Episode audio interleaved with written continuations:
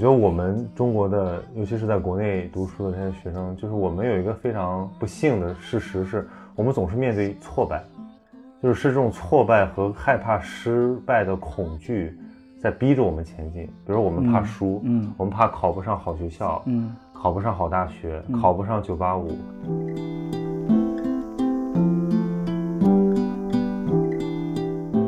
其实我比较幸运，我比较幸运，我有前面做医生的经历，我才会有后面的就是精准教学的这种嗯精准教辅这种思考和理念。嗯精准医疗到精准教辅.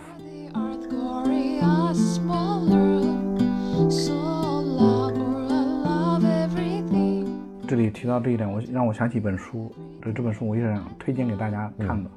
叫《聪明教学七原理》。嗯这本书很遗憾啊，在淘宝上还是京东上它的销量都不够。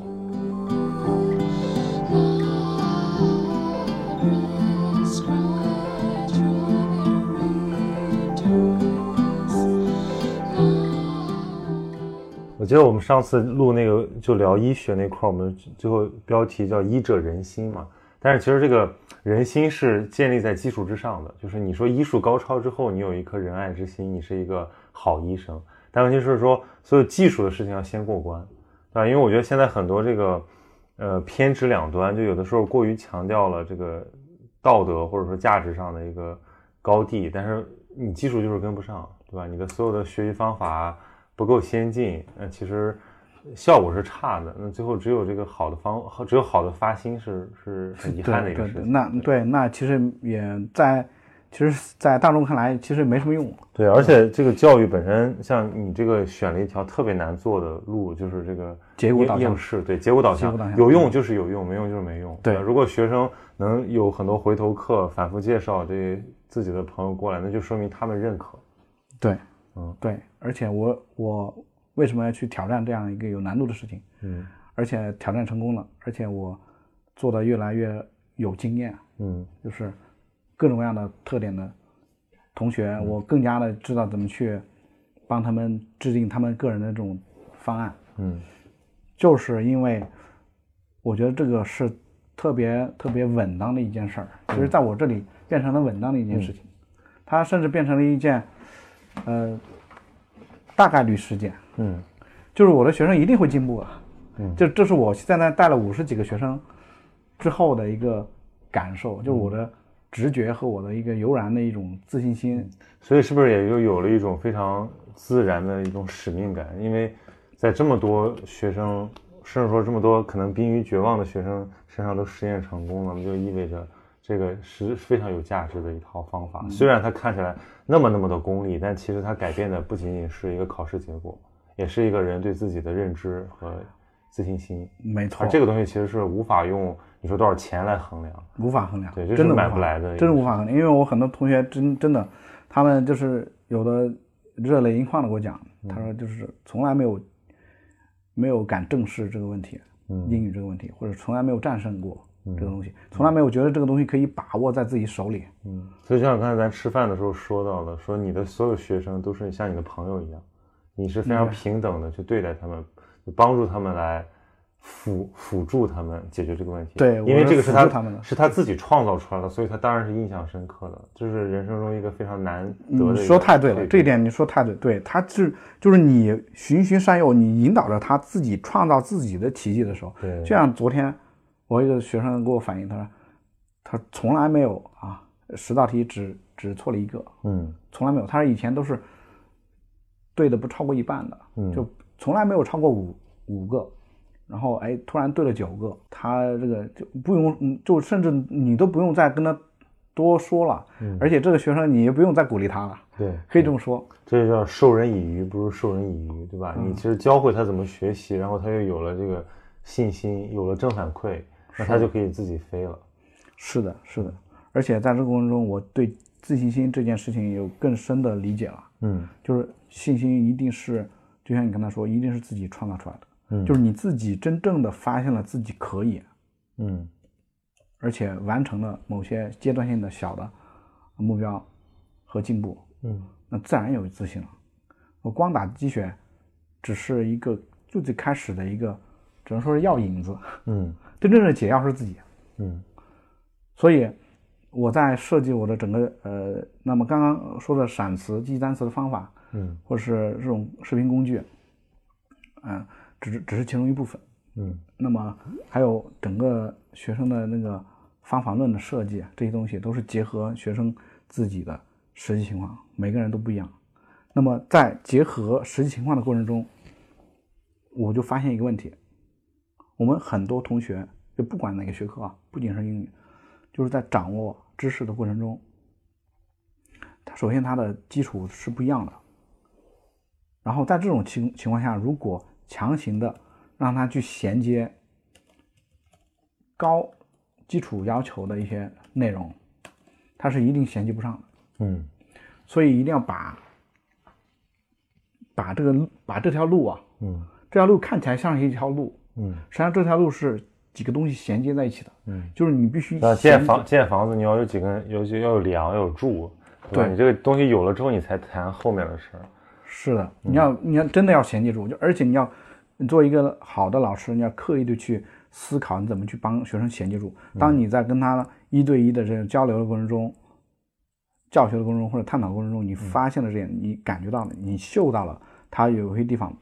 可能某某一块地方是盲缺，嗯或者缺的很厉害。嗯比如说我有有有同学，我在上课过程中，我发现他对一些那个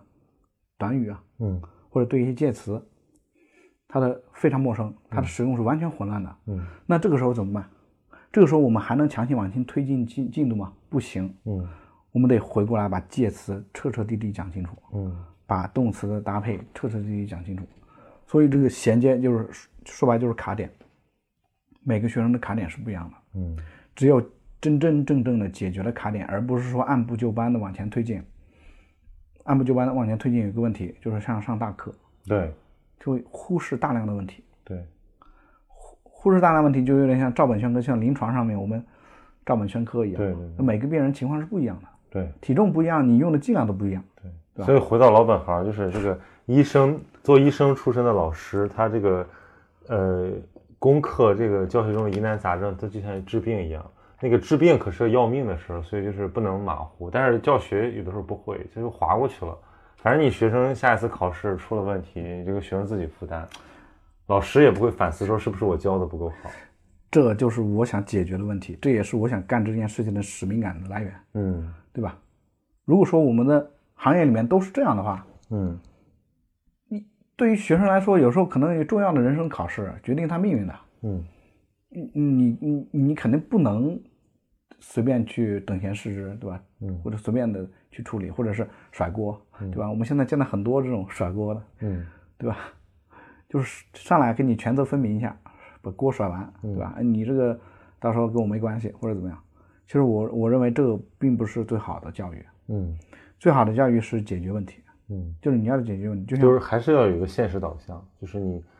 我们不能说立竿见影，我们至少要看到改变发生，而这个改变是这个多层次的，不仅是比如说分数上去了，或者说这个考试通过了，而也有他这个自我评价、学习能力的提升。没错，我跟你说，其实我的学生基本上就是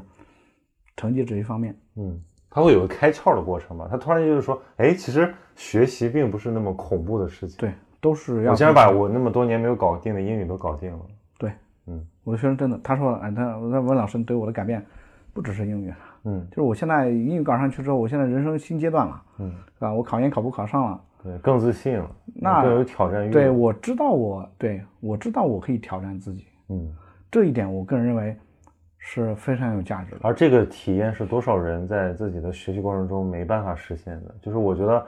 呃，我觉得我们中国的，尤其是在国内读书的这些学生，就是我们有一个非常不幸的事实是，我们总是面对挫败，就是是这种挫败和害怕失败的恐惧在逼着我们前进。比如我们怕输，嗯我们怕考不上好学校，嗯考不上好大学，考不上九八五，嗯然后以后还是怕失败。嗯但是问题是你这种东西驱使之后，我们只有这个看到，只有非常目光短浅的去把这个事情搞定，没有说这种生发于内在的这个，比如说好奇，比如说求知，比如说自我发展的这个动力。而这个恰恰是一个人能够沿着自己个性，把自己的潜能发挥到最大的那个最重要的原因。没错，真的问问题的解药都在自己手上。嗯我要做的事情就是引导这一切的发生。那么英语只是一个道具，嗯更大的惊喜在后面。嗯，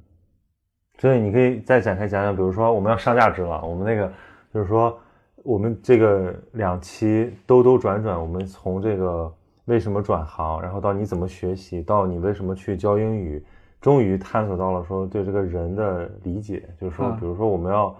怎么样影响人，或者说要做一个怎样的人，嗯。就是说白了，这个你现在把这么黄金的这个职业生涯的这么宝贵的精力放在这个事情上，对吧？放在非常具体的学生身上，嗯，那肯定还是寄托了你很多自己的价值追求。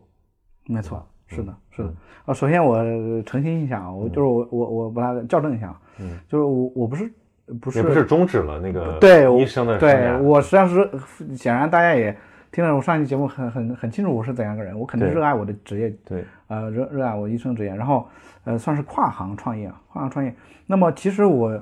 呃以前也也是承担了很多教学工作，所以其实是很自然的一件事情。嗯，那么只不过是因为疫情的这样一个关系，对机缘巧合，突然有了一个自我探索的机会，对。把自己呃这种性格里面非常热爱教学和帮助人，我觉得你这个就是叫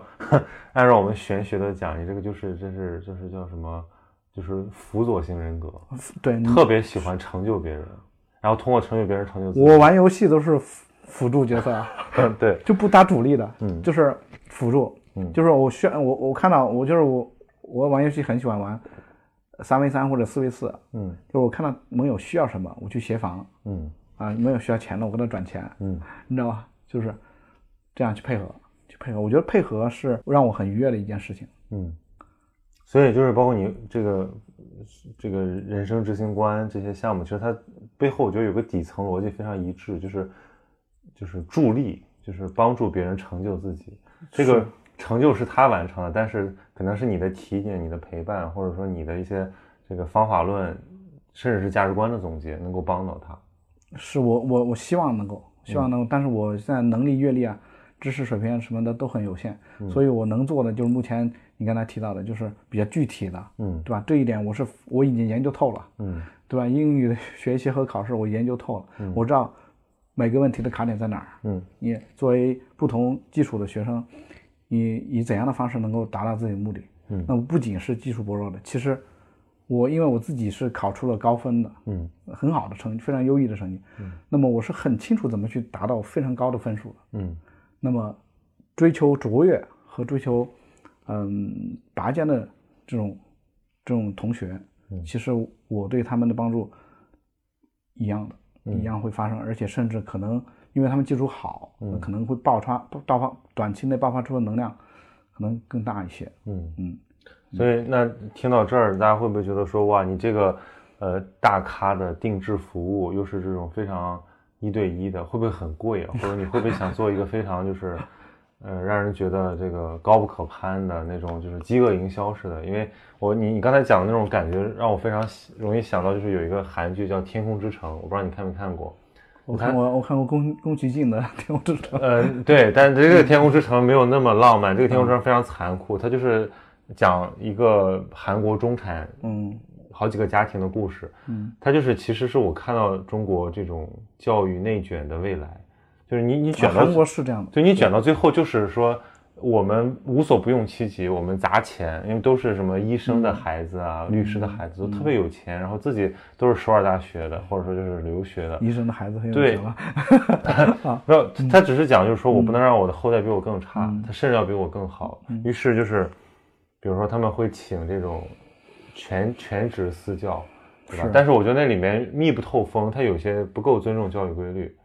啊，过于结果导向。对我我我，比如说你听你这么讲呢，我会觉得说你这个是发心是非常非常的好，但是就是比如咱们怎么去迎接这个市场的价值，就比如说市场就是。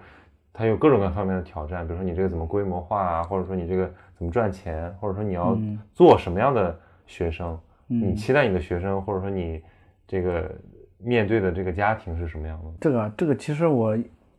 在你问到我这个问题之前，我还没有特别的去思考过。嗯嗯那因因为我首先是个医生，嗯其次是个老师，再是个再次才是个创业者，所以所以那么我的我提供的这些呃优质的教学服务呢，其实已经已已经得到了市场的一个认可了嗯啊。那么呃价价格价格上面也不是很高，嗯，那么就应该比比市价，比如说比如外面这种机构化的东西要低很多了。对我就不呃不不去点名讲了，就是我我我有有几个学生就是来自机构，然后那个他学生倒戈了，等于是 倒戈了。知名机构过来倒戈了，然后他说他说温老师你讲的真好，嗯，我们我在那个什么机构里面花了多多多了你这好几倍的钱，对老师都没讲，对，就是有些地方没讲，他未必老师他能探索成这个样子，因为他的出发点不一样。你说太对，就是没探索到对，这东西就像扫地机器人，嗯对吧？你整个屋子地毯式排查，你才能排查出一些灰尘的地方，对吧？嗯但是如果是普通的啪啪啪，就是程序化的啪啪啪弄弄几下，意思几下根本不行。所以我们很多同学的问题都在犄角旮旯里。嗯，如果犄角旮旯的问题你不帮他仔细的，就像心理咨询师一样去对对对。去咨询，去摸到它，你真的是摸不到那个问题。你你你因为我我这期节目这几期节目做了好多关于心理咨询的，你刚才在讲的时候，我就说这太像心理咨询了，就是你这你无非就是一个成长的或者关于学习的一个咨询师，包括我之前还提过一个概念，我说就是那个成长教练嘛，其实也有这种，外国有这种行业，因为比如说典型的对于一个呃企业家或者一个职业经理人，他们的职业生涯到了一个瓶颈，他们需要一些职业教练，呃那种典型的什么 CEO 教练，就是说。呃，为什么需要这种教练呢？是因为那个人他到了一定位置上，他的问题已经不是一般的这种教育能够嗯解决的，而且他需要一个非常私密的、非常这种个性化定制的一个东西。但其实我发现每个人的成长都需要这个东西，就每个人的问题都不一样，不管是你说这是很现实的一个应试问题，还是说我有一个什么心理的阴影，或者我有一我有我的性格克服不了，他都需要一个呃因材施教的过程。就是就是我们说白了，现在各种非常 fancy、非常这个酷炫酷、非常高大上的这些教育理念也好，你说到底你没有这个个性因材施教，那你这个一切都是空谈。对，人家四个字几千年前总结好了。对，真的是这样。所有的问题，所有几乎所有的教育、学习、应试方面的问题，都是对，但是到了我们现在这个教育的这个阶段，我们又不仅仅是在谈一个就是就是一个成一个一个一个成才的教育，嗯。我们在谈一个成人的教育，就是你不仅仅是说你要经历过中学、大学，你要成为一个呃优秀的一个专业人才，更重要的是你怎么去发展自己，因为很多事情是没得没没处教的，都得自己学。但这个学的过程怎么变得更高效？就是我们可以反思说，过去的这些这个教育体制，包括从这种小学、中学到大学，这其实也是有有迹可循的嘛。它其实就是过去这个西方工业两百多年来的一个、呃社会需求催生的这么一个教育体制。嗯它既有它的这个教育属性，又有它的社会属性。嗯但问题是这套呃机制到了现在，这个社会发展这么快，呃产业变革这么快，其实我们很难适应。就有的时候需要人就有自我突破的这么一个能力。那这个东西恰恰就是，尤其是中国的这个教育里面，它最缺最欠缺的一个东西。就我们总是就知其然，但可以不知其所以然，就是我们只看结果，但是我们不关心个人的探索、个人的发展。那我觉得你的这个这一套方法论里面，其实最重要的就是解决这个痛点，就是你让他知其然，且让他知其所以然，并且能够从现实层面和他的这种精神层面帮到他。那这个其实就是这个这个事情本身的价值所在。再一个就是说也为我们理解教育打开了一个窗口。我觉得，对我觉得你把我对是不好意思上架升华了，对，升华了，升华了。嗯呃，就是我当然，当然，我们我想我想不到那么多啊，因为我毕竟是个理科生，然后，呃，也也是个医学生啊，就是，呃，但是我听你那么一说，我觉得就确实是这么回事儿，嗯这么回事儿，就是，确实是比较完整的方式，去围绕着一个人来去思考怎么去帮助他。嗯那么当然，呃，有些人可能会觉得，哎，呃，那那温老师，你是不是觉得，哎，你呃有点高估自己的能力了，是吧？啊，有有有学生，你真的帮得了吗？嗯对吧？那么或者说你的都就一定对吗？嗯那么所以我就先选择了一个我一定擅长的或者完全能 cover 的一个领域，就是英语教学这一块。对，那我觉得我完全掌握了技术和窍门儿，嗯我觉得这个没有问题。嗯那当然当然了，你比如说你像别别的其他的，你像到了拓展到了人生呃教练这个这个这个这个层面的话呢，我我肯定是不够格的。嗯，我觉得但也做了一些探索，是吧？我做了一些探索，做一些探索，我觉得能够去从我自己有把握的，嗯呃，我我我自己有把握，它是科学和对路的这些思路的方式去探索有限的一些领域。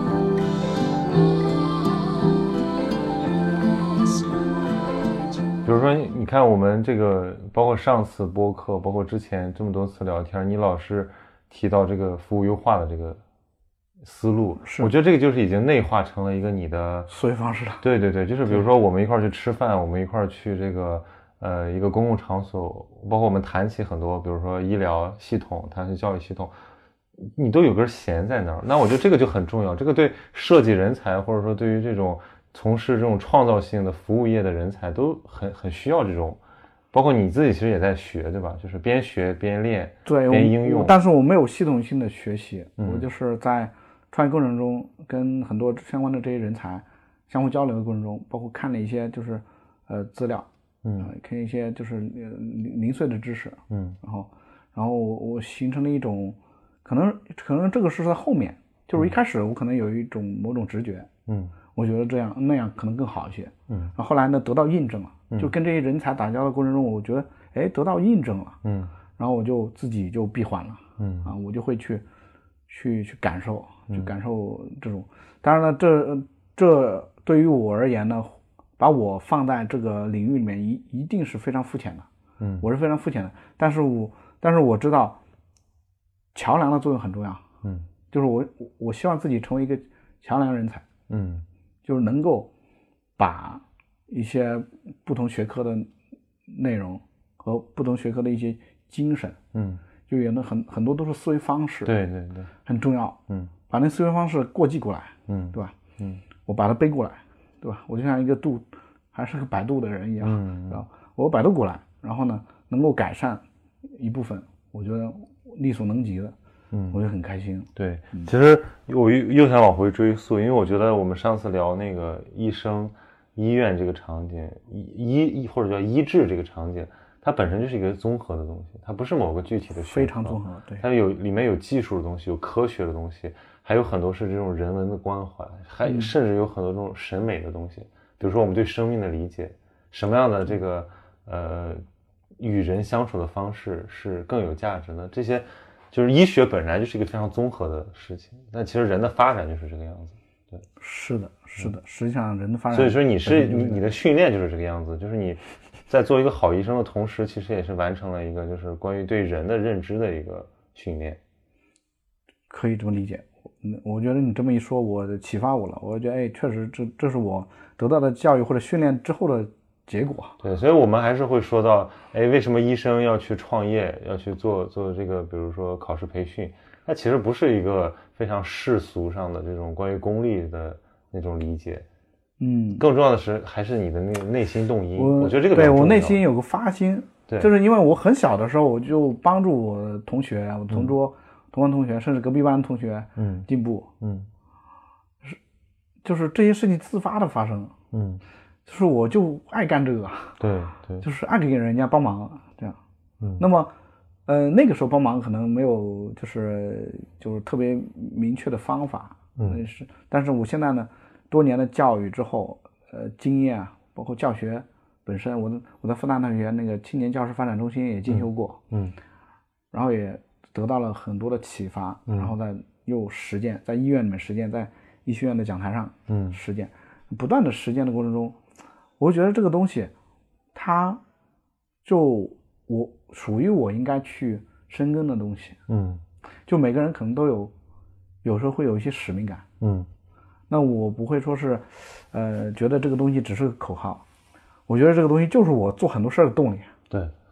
对吧？包括你现在我看到你这么多摊子的事儿，它背后一定有一些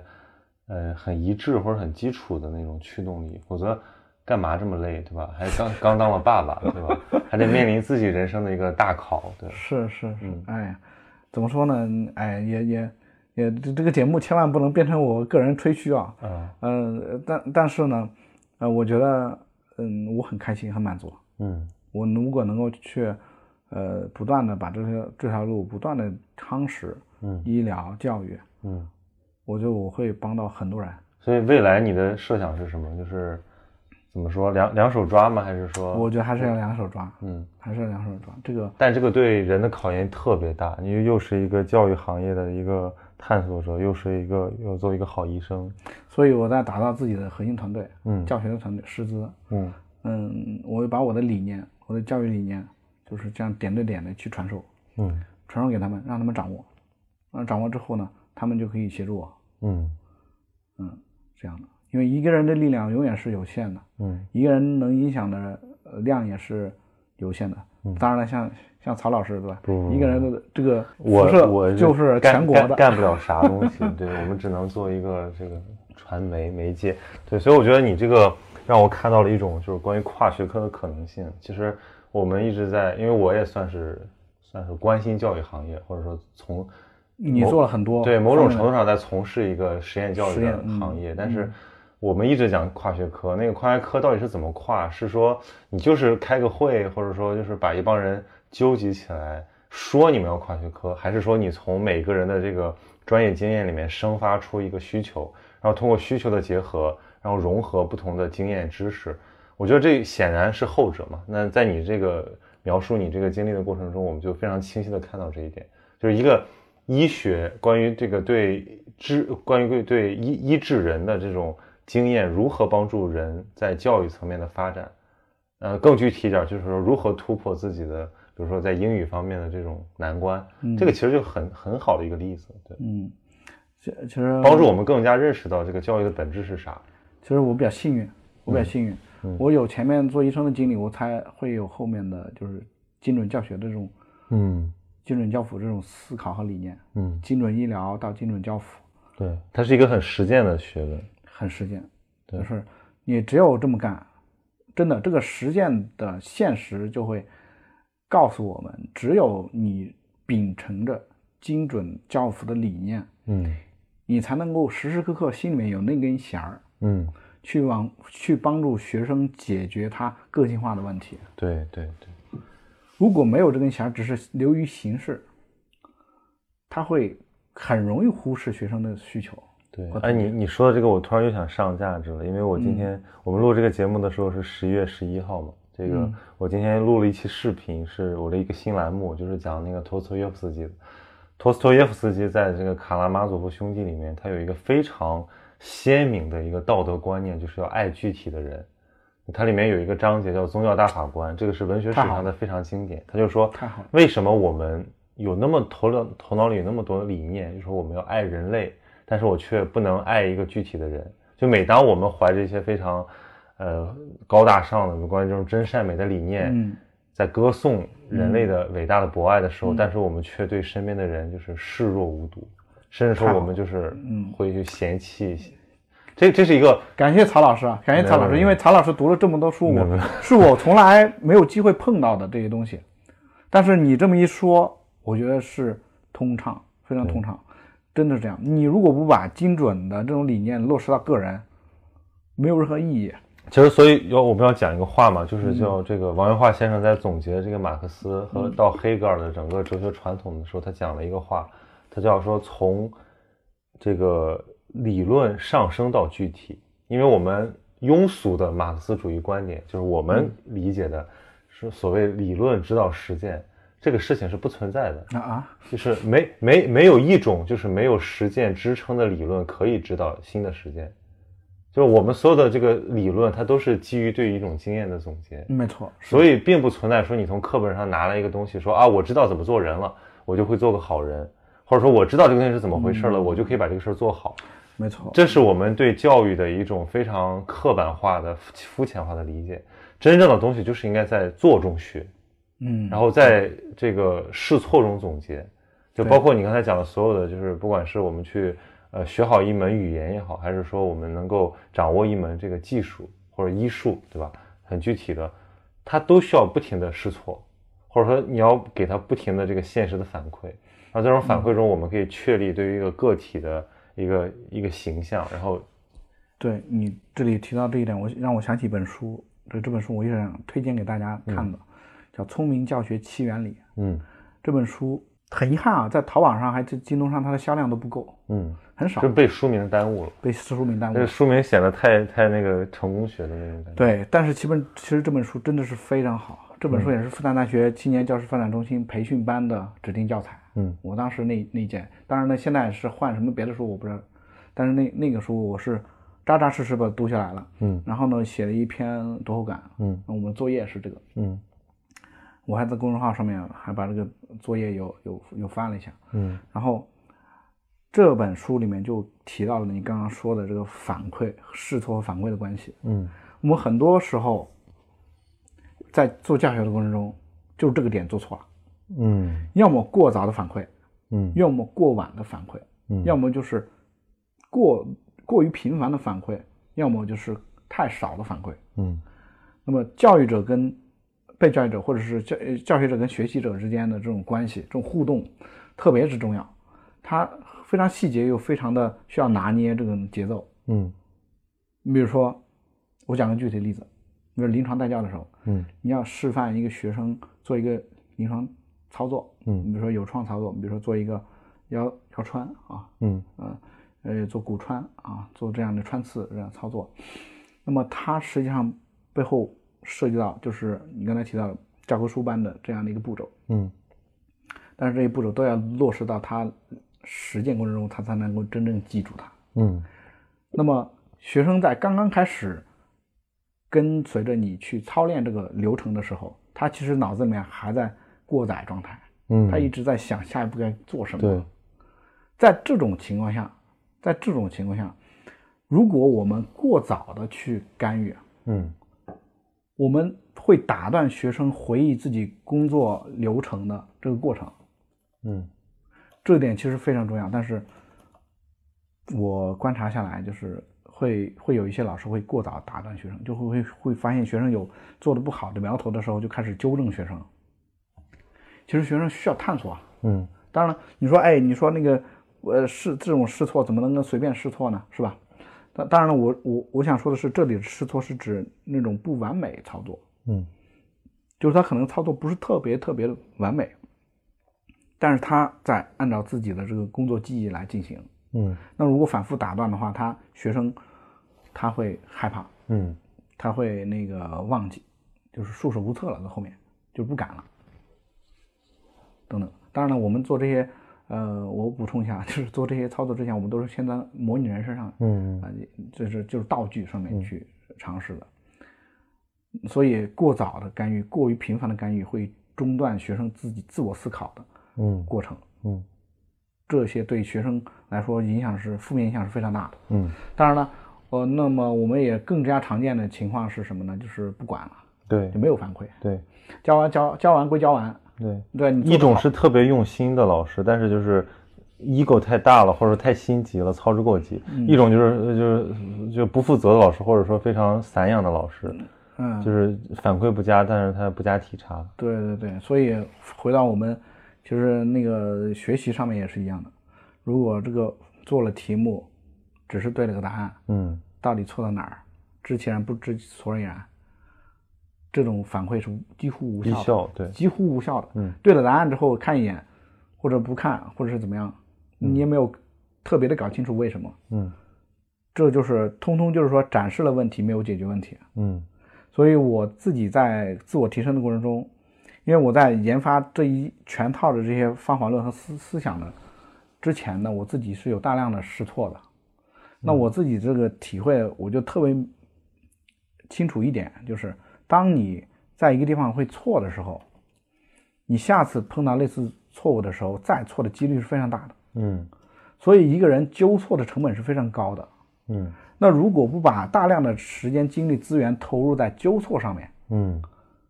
它的改变和提高是非常困难对很困难的。对，所以纠错成为了我们提高的一个核心点。所以其实我们讲的这个对教学的一个理解，它有一点颠覆性，就是我们以前把过度的这个精力都花在输送上，放在第一第一步，但其实反馈才是那个最重要的步骤，对，对，以及反馈之后的这种调整，对的，对的。也就是说，如果说你在没有反馈的话，你不知道问题在哪儿，嗯。然后不断的重复练习，首先练习你会的部分，嗯对吧？你就你就你就好比一张一张试一套试题，你你有其实有大部分可以说百分之八九十的东西可能是已经掌握了，嗯但是你反复的重复练习那些东西，你没有针对性练习你没有掌握的东西，嗯实际上你花了大量的时间，但是你你的效率是非常低的。嗯然后，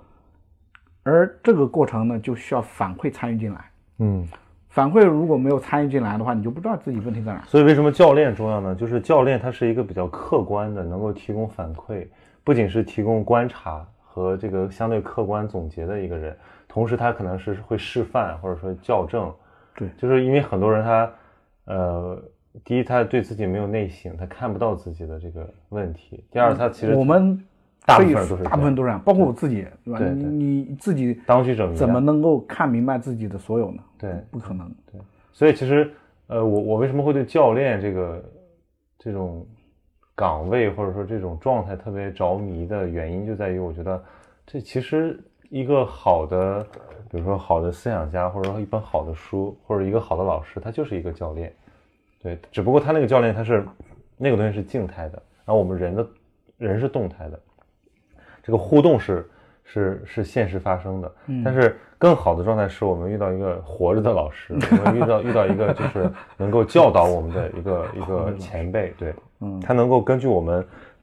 在在动态发生的问题产生一个反馈，对是的，实时反馈。对，嗯、但是又不能过于实时，对不能过于频繁，给留留给学生自己探索的机会。对，所以梁梁漱溟之前讲过一句话，他说所有的这个发展和学习都是自学，嗯，就是这是一个本质上是这样的对，本质上是这样的，就是其他一切都是辅助。辅助。就是我们需要一个教练来帮助我们实现，而不是说代替我们实现或者教给我们实现。但是回到这个教的这个本意上，就是这个样嗯，子。没错，就像我在教学过程中，我非常反对那些所所谓的技巧，嗯，技巧都是没有用的，奇技淫巧都是没有用的。技巧呢是这样的逻辑，就是说它有个主体性置换的问题，就是说它这个技巧其实是另一个有聪明才智的啊自我是发、是是，自我探索者他自己开发出来的。他可能哎，他可能发现了某些窍门，对。但是这一窍门儿它是粗糙的，对。它一定是粗糙的，对，它是甚至是，你 比如说有些啊，你看到四个选项，哪个哪个最长选哪个，或者四个选项哪个最短选哪个，嗯。类似这种技巧是毫无意义的，对，对吧？毫无意义的。那个是彻底的一个工具化，就是他没办法帮到人在认知这个层面上有什么拓展，他就是纯把这个东西当成一个赌博了一个无意义的游戏。我们我们我们回到这个一切的本质，说人生像一场游戏，或者说我们一切的这种呃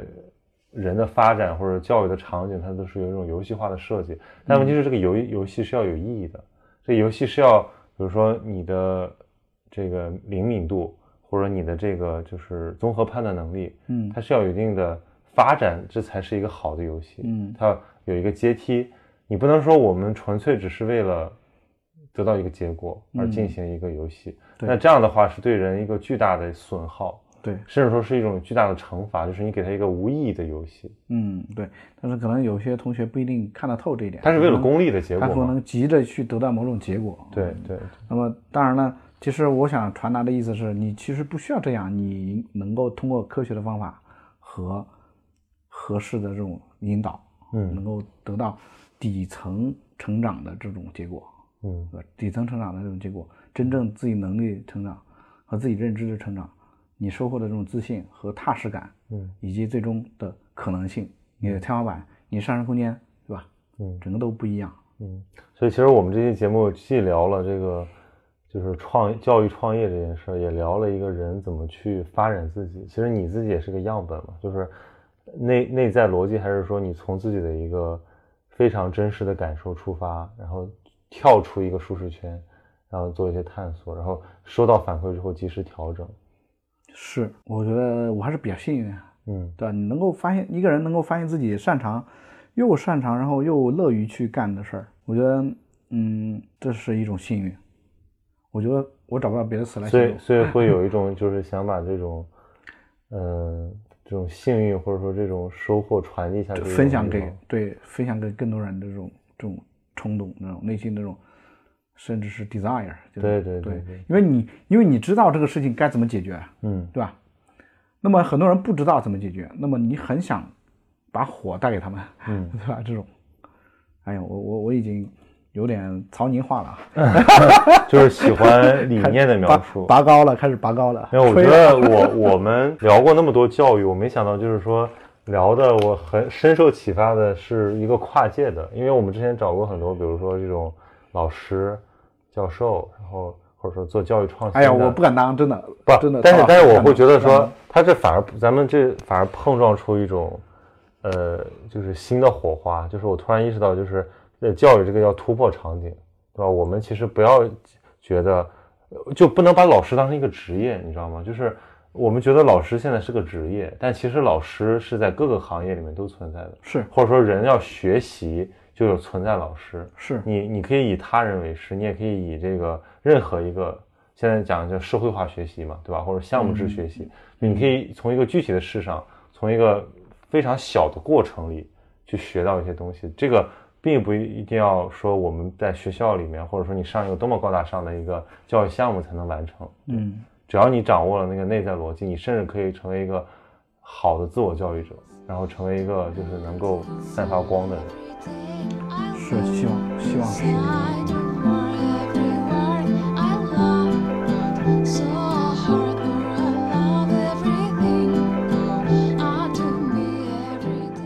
那如果比如说大家听了这个节目，就是他有些切实的需求，他想找到你，那那是可以的吗？那当然可以我我我相信，我相信大家是有这种需求的。嗯，对，大家要怎么找到你？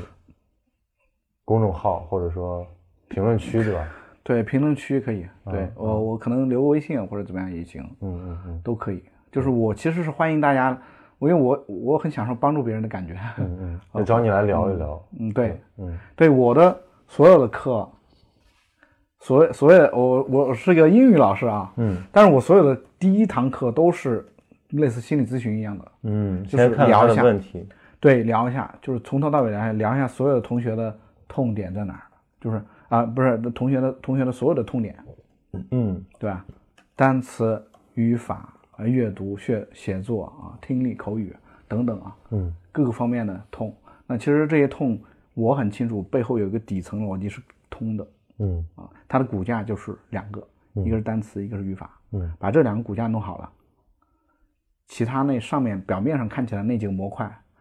其实只是个形式。嗯。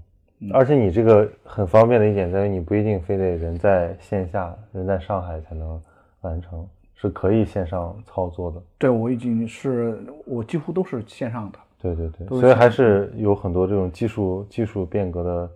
这个利好方便，对在里面，，很方便，而且现在宽带也都不还是比较快的，对所以你做一个屏幕共享啊，腾讯会议啊，对。这种这种都很其方便。其实如果大家不相信，大家就去试一试吧。我觉得，呃，听起来还蛮有意思的。对 嗯，我是有呃一方面有这样的热情去做这件事情，嗯再加上我现在还有时间去做这件事情，嗯，那可能后面可能就得不到大师的亲亲再过，几年，那真是这样的，就是你的因为团队了。对再过几年的话，那我我可能自己呃回到那个临床一线工作上，嗯我回去当医生，对，嗯，那么肯定，因为你当你披上白大褂的时候，那一刻嗯，你的心情是不一样的，对对，你的模式就变了，它是一个使命感更沉重中沉甸甸的这个对你的责任。你就不会想着去教谁英语的事儿了，对对，对真的是这样的。这个还是一个你人生的一个很很美妙的一个小插曲。插曲是个插曲，对。那么 OK，我脱下白大褂，我回到家里面，对吧？哎，我我放松放松状嗯还得态下带孩子。啊，对对。所以所以这个所以这个东西真的是不一样，就是之前我说的，穿上白大褂和脱上白脱下白大褂的感觉是不一样的。嗯你穿白大褂一定是心里面就是病人的利益、安全是第一位，嗯其他东西全全部靠边儿。嗯嗯，所以所以确实是大家珍惜机会啊，珍惜被文老师能教到的机会。嗯，我我希望能够帮到每一个同学，就是，呃，如果说经历了相关的一些英语的痛苦，嗯我相信我一定能够帮到你啊，嗯因为我已经有非常丰富的经验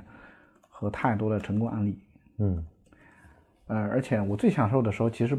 我最享受的时候，其实不是学生呃英语提高了，或者是成成绩进步了，或者怎么样，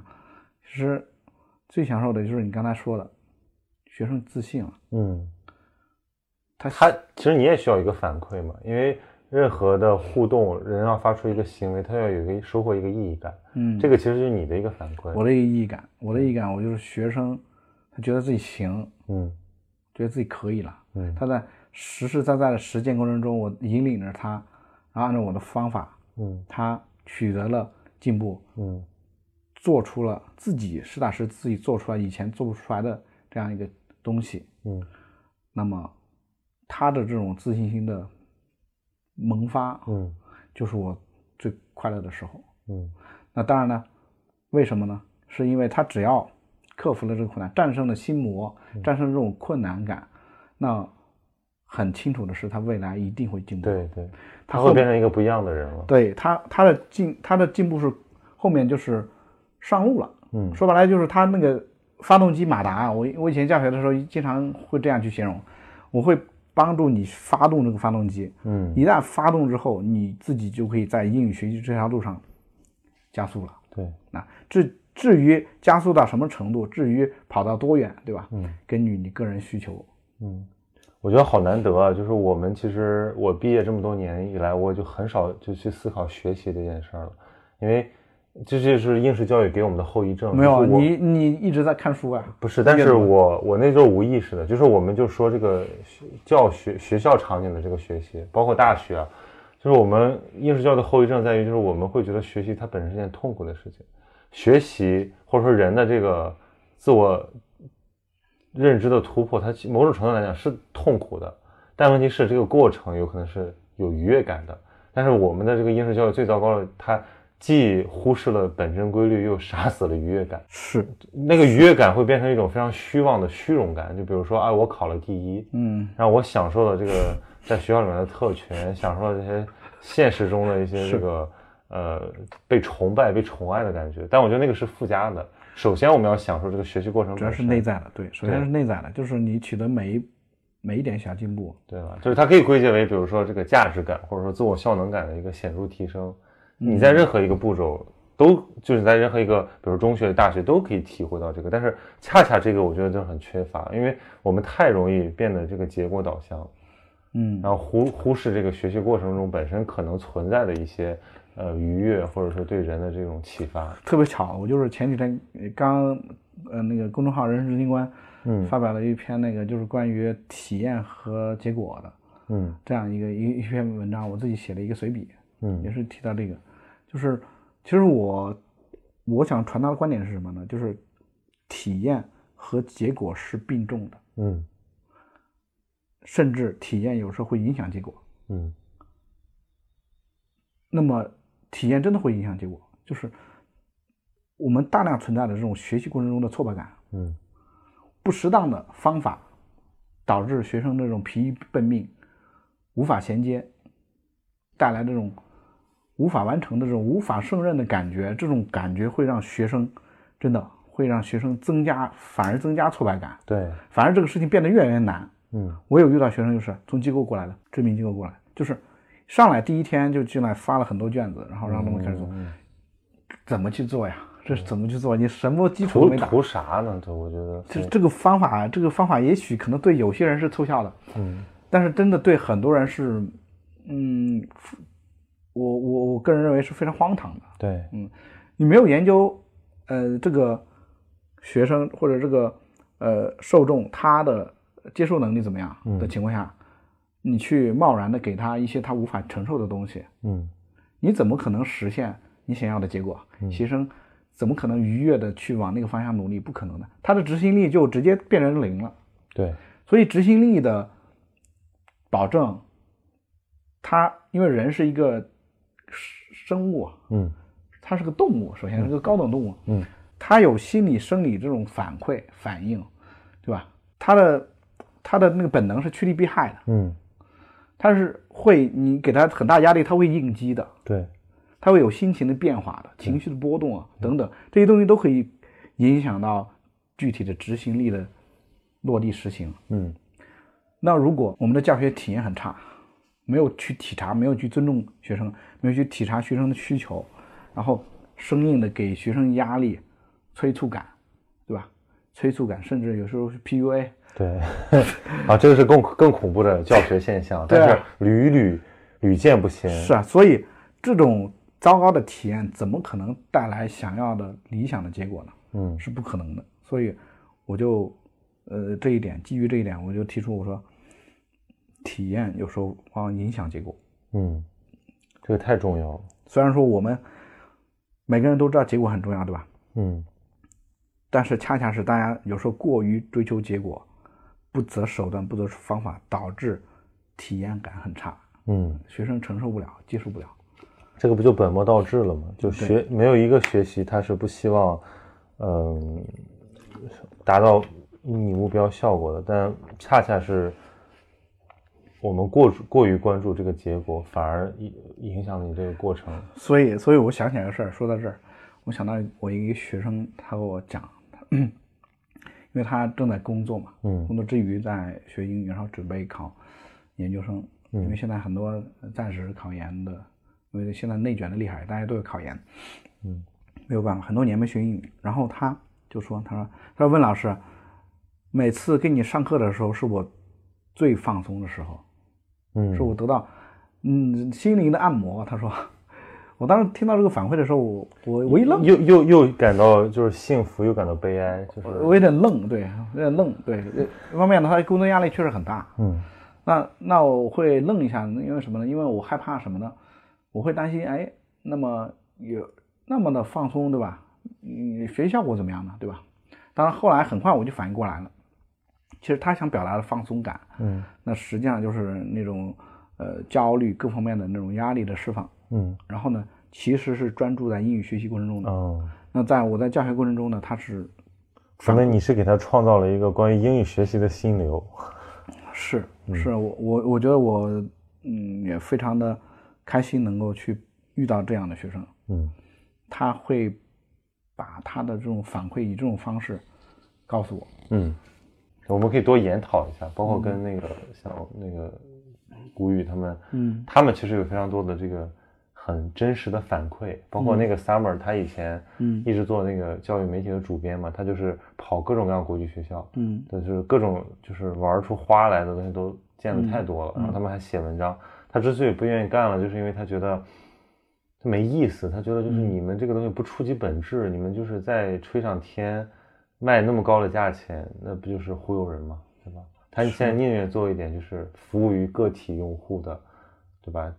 服务于真实需求的一些教育产品，他要做产品，他不想就是只吹，只只给人画饼。所以我们这期的标题参考上期，上期是医者仁心，这次可以是师者仁心。其实更重要的、更重要的就是他那个发心，对吧？你是一个什么样的发心，你不管你做什么，你其实你那个状态，呃，是相似的，是殊途同归的。对，这是我相信的一个关于底层逻辑的一个事实。是的，希望就是利他主义也好，嗯。就是说那种呃辅佐这种心态或者等等啊，就是刚才你提到那个名词，我突然想不起来了。嗯。就是类似于利他主义、助人啊这种这种东西，我们这个社会越多，嗯。整个社会肯定是越和谐的，嗯。对吧？大家可能觉得和谐社会有点口号啊，或者怎么样，但是它一定是实实在在的，就是大家相互之间帮助，嗯。然后有好的东西，然后去帮助别人去克服困难、解决。嗯我觉得这个呃，既实现了我的呃价值，嗯又能够帮助别人实现他的价值，嗯对吧？如果他卡在那个地方，他的价值就施展不出来。我把它打开，嗯，我觉得你这个还，我觉得你这就在人生观或者发展人生发展观上都可以再升华一下，就是这个其实可以提提炼出一些东西，作为嗯以后你在部署你这个不管是团队也好，或者开课程开发也好，或者说指导具体的实践工作的时候的一种参考。是的。所以我在那个人生执行官里面，我也、嗯呃进行了呃一些探索，就是关于行动力和执行力、卡点解决这一块。就这个这个板块是我来负责的，嗯那我在这个方面进行大量思考和实践。嗯而执行力、行动力是我们所有人卡点的重要组成部分。嗯